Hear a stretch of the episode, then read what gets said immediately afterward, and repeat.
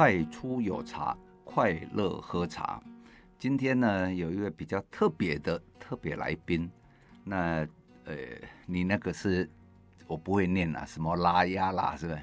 不用，就叫我李佩妮好了。哦，李佩妮哈，哎、嗯，那个李佩妮小姐呢，她平常是都在中国那边工作哈，因为她的专业哈很奇怪了，大家听过《黄帝内经》都没听过《黄帝外经》的哈。那么是呃，太初有茶呢，这个跟《黄帝外经》好像也没什么关系，不过没关系了，反正我们的。节目就是诶，透过这一个特别来宾，然后诶，可以提供给各位听众哈，有一些不同的视野。我们现在呢，就请 Penny 啊，先做一段自我的告白哈。好，大家好，我是 Penny，但其实我的英文名字不是 Penny，但是公司总是这样，呃，用他喜欢的称呼称呼我。嗯，佩妮嘛，啊，佩妮就变 Penny 嘛，很棒，嗯嗯，那我是嗯《黄帝外经》的治疗法专家，那么今天就很想跟大家来分享《黄帝内经》《外经》有什么不同。那么在此之前呢，我自己的学经历背景吧，就是北京中医药大学中医本科毕业学士，然后呢有拿到贝尔法斯特女王大学嗯 Phonetics 的硕士。等一下哈，中医大学那显然就是跟医疗有关嘛。然后你说你又去当留英哈，不留学英国了哈，嘿，不不是那个啊，你你们知道我意思就好了。其实我也是留英呐哈，我是去英国教茶艺课哈。哦，不是英国流浪哦。那那你在英国读的那个是什么呢？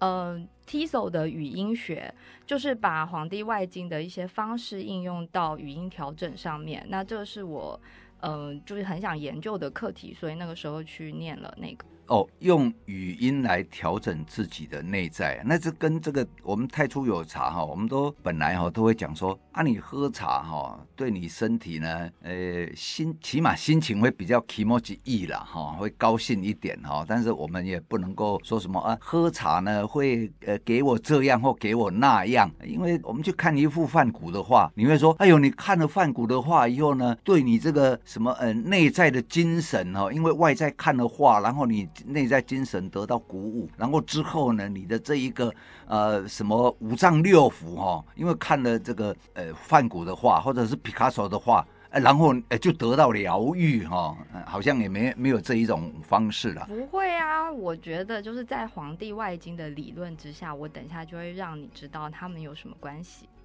哦、嗯、，OK，那我们就直接吧，就请 Penny 哈、哦、讲长一点，讲长一点。我今天呢、哦、稍微休息一下。哦，好好休息，谢谢你啊、哦。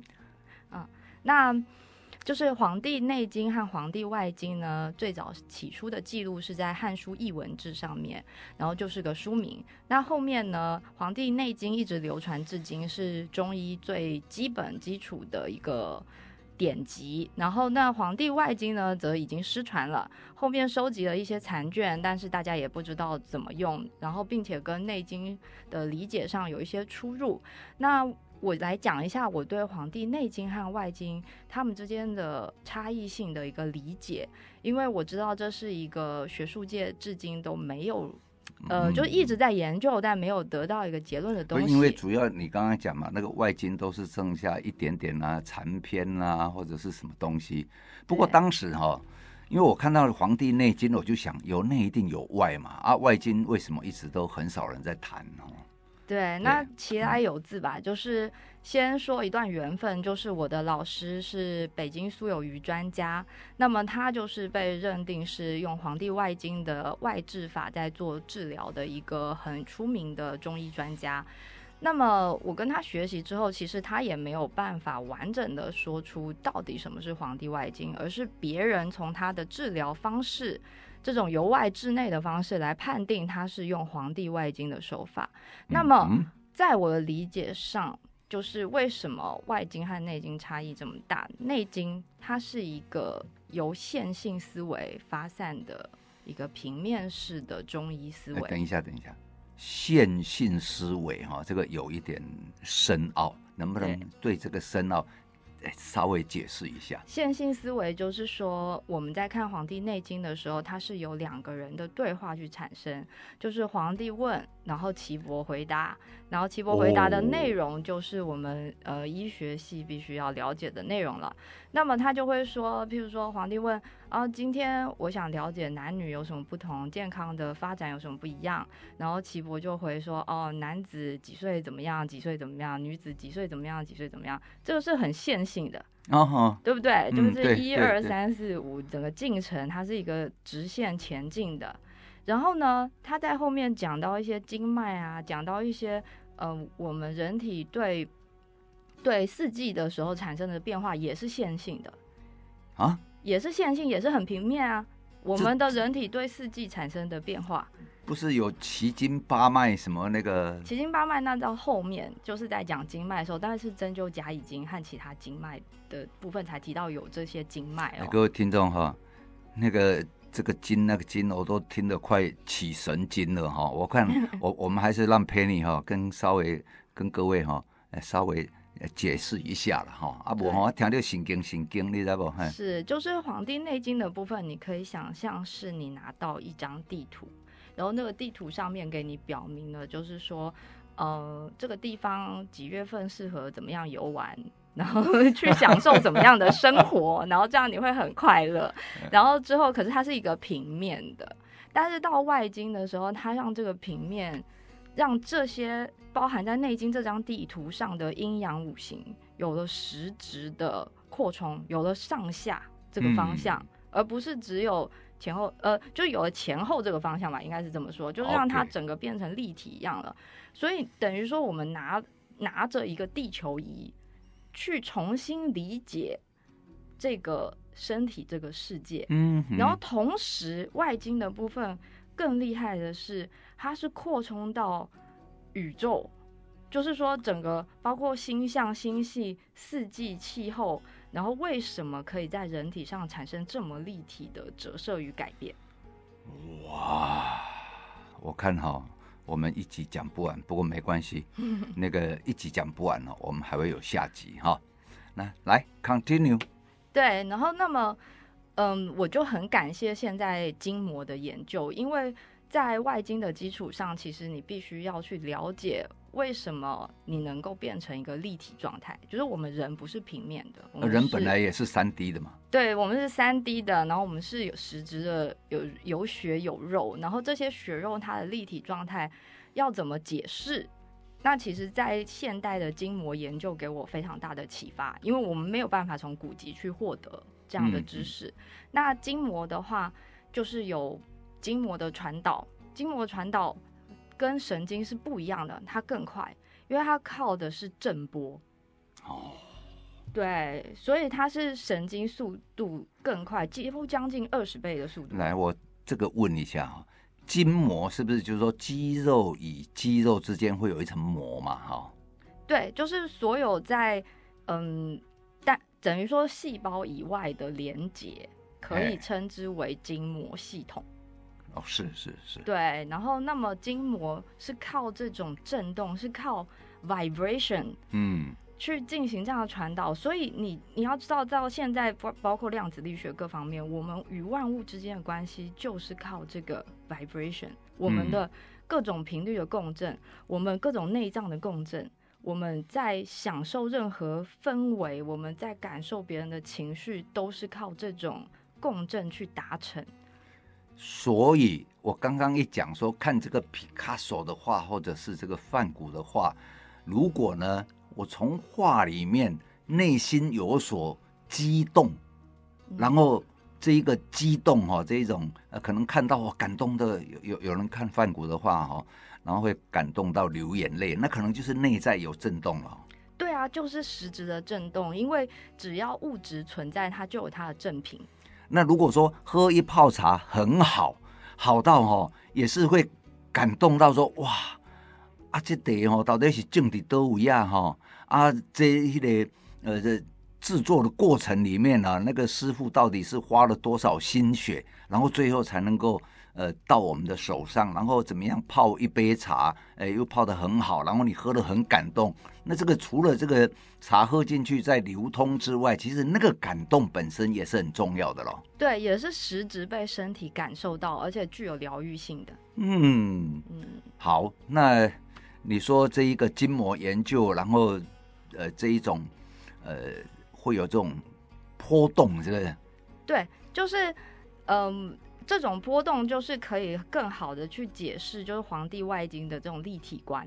为什么我要讲是一种立体观？是因为当你在《黄帝内经》的时候，它只告诉你哦，五音是怎么样啊、呃，五行是怎么样，但是它不是利用一种感性去解释。哎，但是到《黄帝外经》的时候，它是一种身体对这些东西的反应、反射，还有你怎么去做出，你怎么知道那个五音是这样发？或是你怎么知道你的五音可以治疗人家？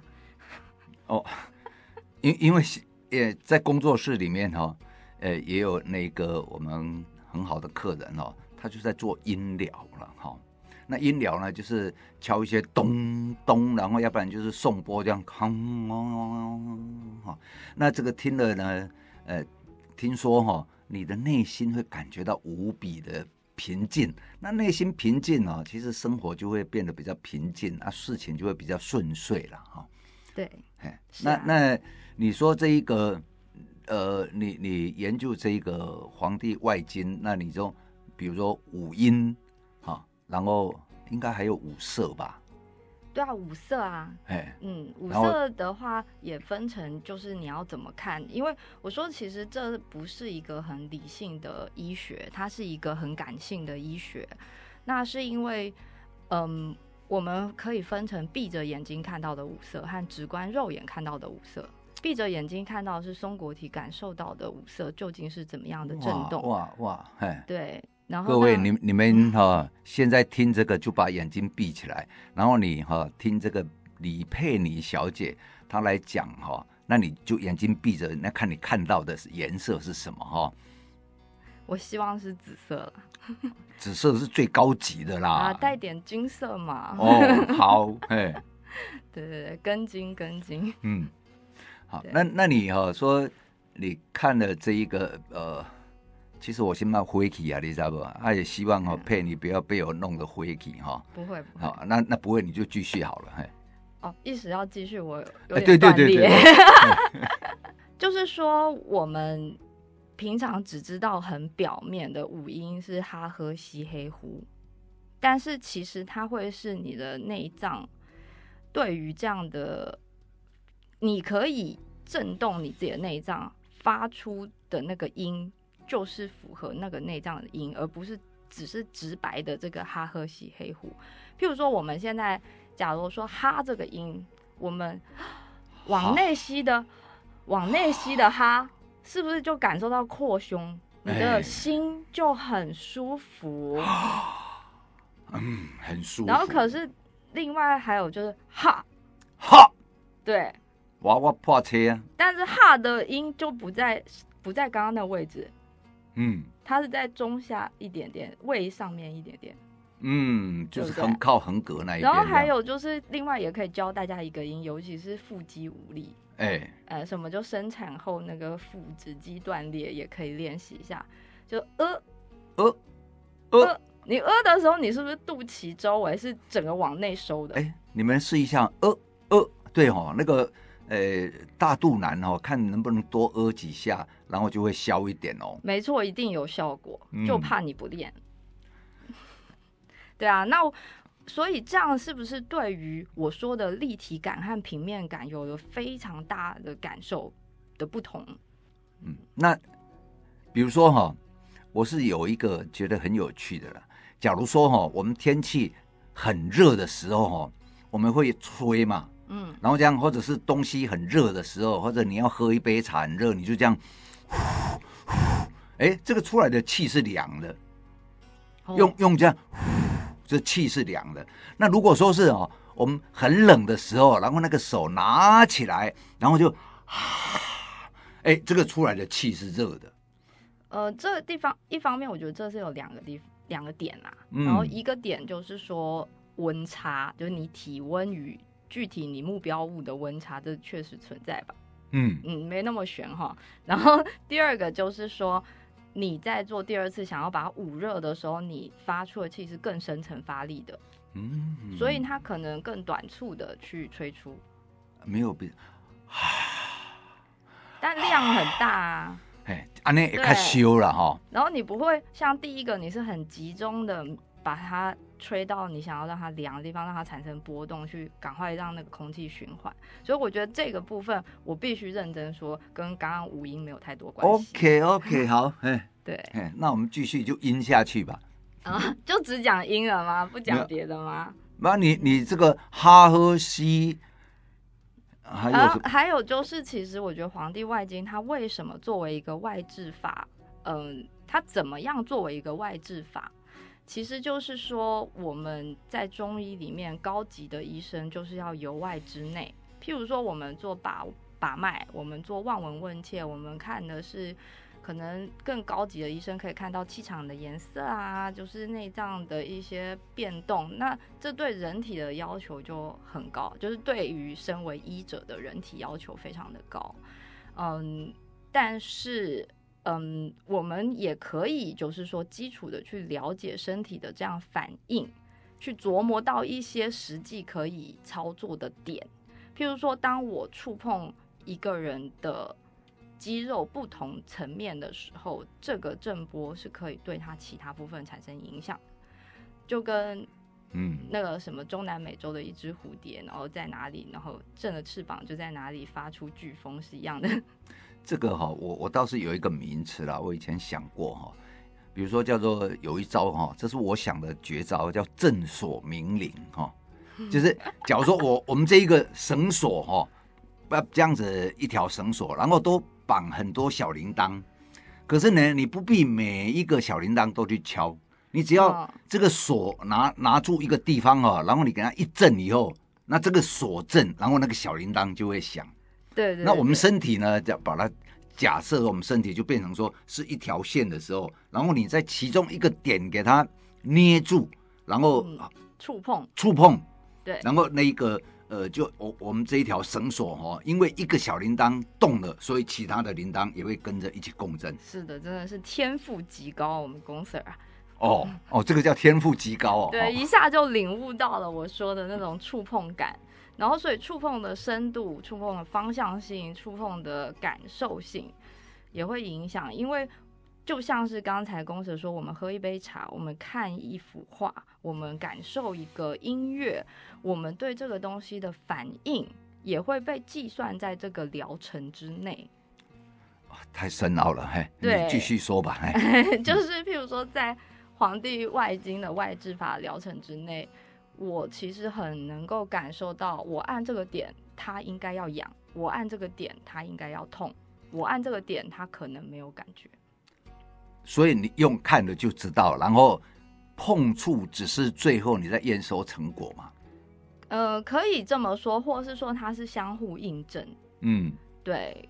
然后，嗯，这就会造成说它的治疗方案比较精密，它不是说只是靠消化系统，然后再去分散到全身。其实你看，就是消化系统分散到全身，这东西已经讲起来很立体了。但是对于在外经的这种宏观下，它非常的平面，它就是你也可以说，呃，内经已经达到一个地球的整体性，但是外经更加是告诉你宇宙是什么，告诉你地球上发生了什么，它为什么在这个世界上可以有这么多变动性，可以有这么多呃生发。所以说，基本上我听到现在哈。就是《黄帝外经》哈，是谈的宇宙的话，假如说宇宙是一个大的，那其实我们人体呢本身也是一个宇宙嘛。是的，是的。然后彼此之间呢，大宇宙哈，就是大我跟小我之间哈，他的连接、他的关系，然后在《皇帝外经》里面呢，就是隐约就在碰触这一个比较玄妙的部分哦。对，所以。现在为什么外经的研究停滞？我可以假设一个点，就是没有人真正了解外经的部分到我这个程度啊，嗯、可可能说我师傅可以，然后呢，但是他们这些在做考古研究和文书整会的人，他们都是医古文非常顶尖的专家，但他未必能够了解外经的这个要义，所以当他在重新会诊这些文字的时候，他的解释只是文学性的。哦，文字性的解释的，对对对，不是说不对或者是不好，而是那种呃，当我在看外经的文字，给予我的是很多很具体明确的治疗方案，而我当时没有这个能力和智慧去跟别人分享。那现在你觉得你比较有心得了？对，我觉得我现在就是悟到了这个立体观的要义之后，我觉得我是可以。逐步的去把外经的部分重新以我呃的方式去翻译吧，可以说翻译解释过，但是我尽我所能，我也不能说我就一定对。那大家就是选择自己想相信的就好了。不过有时候哈，语言跟文字哈，呃，能够描述的其实不多了哈。如果说有机会的话，你们被 Penny 这样。一个碰触哈，然后你就哎呀呀呀呀这样子的时候，你就知道说哦，阿喜安诺不那病就阿呢哈。OK，那这个呃，你你刚刚讲说这个五音嘛哈，那除了五音之外，你说还有别的一个呃探视的方法是不是在《黄帝外经》里面？别的探视方法，嗯，我目前一下想到的话，就是还有把脉这件事情吧。就是如果是在《内经》里面讲的浮中沉。它可能只是我们对于按压，嗯、或是说，嗯，就是按压别人的脉的这种浮中沉，然后或是说脉给你的反馈的浮中沉，嗯，但是在外经的感受上是，这个你可以每一层都不动，就是你的手指每一层都不动，是，而是扩张你身为医者感应性的浮中层，去加强这个深度。哦哈。对，所以为什么有一些敏感的人士，他会感受到哦，这个医生很厉害，我一给他把脉的时候，他好像有针在我体内探测。呃，这个哈，呃，各位听众哈，因为我自己曾经在节目里面跟大家说过，我是脑溢血的病人哈，然后现在可以蛙跳跳，因为这中间我有呃让一位中医师帮我调理了哈。那那一位中医师哈，他在把脉的时候，有一次哈，那个那个谢中医师他在帮我把脉，他说：“你内心有波动，你在生气哦。”我说：“啊。”他说：“嗯，而且这个时间点哈很短，这最近的事。”我后来我一想，有了昨天晚上哈生一次气，今天早上生一次气，结果下午他把脉的时候，竟然知道说我有生气。对。具体的时间点都可以感应到。哎，他说：“哎，这个，那他说，哎，不要生气了，生气哈，你就会动到你的这一个，呃，好，我也不知道动到哪里，反正呢，他说啊，我说有有有啊，甚至有一次呢，其实我根本不会喝酒的人，我这一辈子几乎是滴酒不沾哈。那，是这个呃，中华茶联会因为办了这个呃泡茶比赛，那我去当评审嘛。”然后评审完之后呢，有有人请客嘛，哈，我们的顾问哈就半桌请客，然后半桌请客当然免不了就先来一点酒嘛，嗯，那我们总是酒杯拿起来哈，都圣功的抹眼机啦哈，我我没有喝进去，就是在嘴唇上沾一下这样子，那整个差不多吃一顿饭，差不多快两个小时哈，我大概喝了三十 CC 的葡萄酒吧。嗯，那那一个酒精量照理讲是很小的，那个是礼拜五，哎，礼拜礼拜天的事情。结果呢，我礼拜二呢去找我那一位中医师的时候，他一按我的脉，他就说：“嗯，你有喝酒？哎，我告诉你，我根本忘记我有喝酒，而且才三十 CC，对不对？那个连交通警察如果把我拦下来，本哦，那么呃标准值以下，然后他就说。”你有喝酒？我说没有。我第一个马上说没有，因为我滴酒不沾。他说有，哇，哎呦要胳膊修整啊，你知道不？嗯嗯嗯。结果忽然就我想到说，哎呦，我三天前喝了三十 CC 的这个呃红葡萄酒啊，你看看这样子隔了三天，人家都还把得出来哈。那这个就是说，到底我们吃进去的任何东西，或者是我们喝进去的任何东西，那对我们身体会造成什么样的影响哈？其实有时候跟各位想的不太一样啦哈。我定下咧讲哦，讲恁咧讲的代志伤过深啦哈，不是像我这款戆人所会当理解安尼啦哈。那那个 Penny 呢？呃，他讲的东西其实坦白说哈，我还是听不太懂哈。那么我会再跟他私底下再聊一聊，然后看怎么样哦，可以让他讲的，呃，我我能够听懂了哈，我能够听懂一点这样子哈。那么要发挥感受性哦，发挥感受性好。那么我们下一次访问 Penny 的时候哈，就来谈谈这些感受性哈。那么这里是太初有茶，快乐喝茶。我们所所从事的，当然就是说我们有茶叶的买卖啦，茶客的教学啦，哈。那呃，有需要的人哈，你想要让你的泡茶技术提升的人，呃，欢迎跟太初有茶工作室联络哈。那么今天我们很高兴，Penny 来到太初有茶的，呃，这种叫什么 Podcast 是文青趴。好、哦，文青趴，嘿，我都以为是口袋趴哈、哦。那，哎，Penny 跟大家 say 一下 goodbye 吧、嗯。好，我们这一集就这样再见喽。好，拜拜。拜。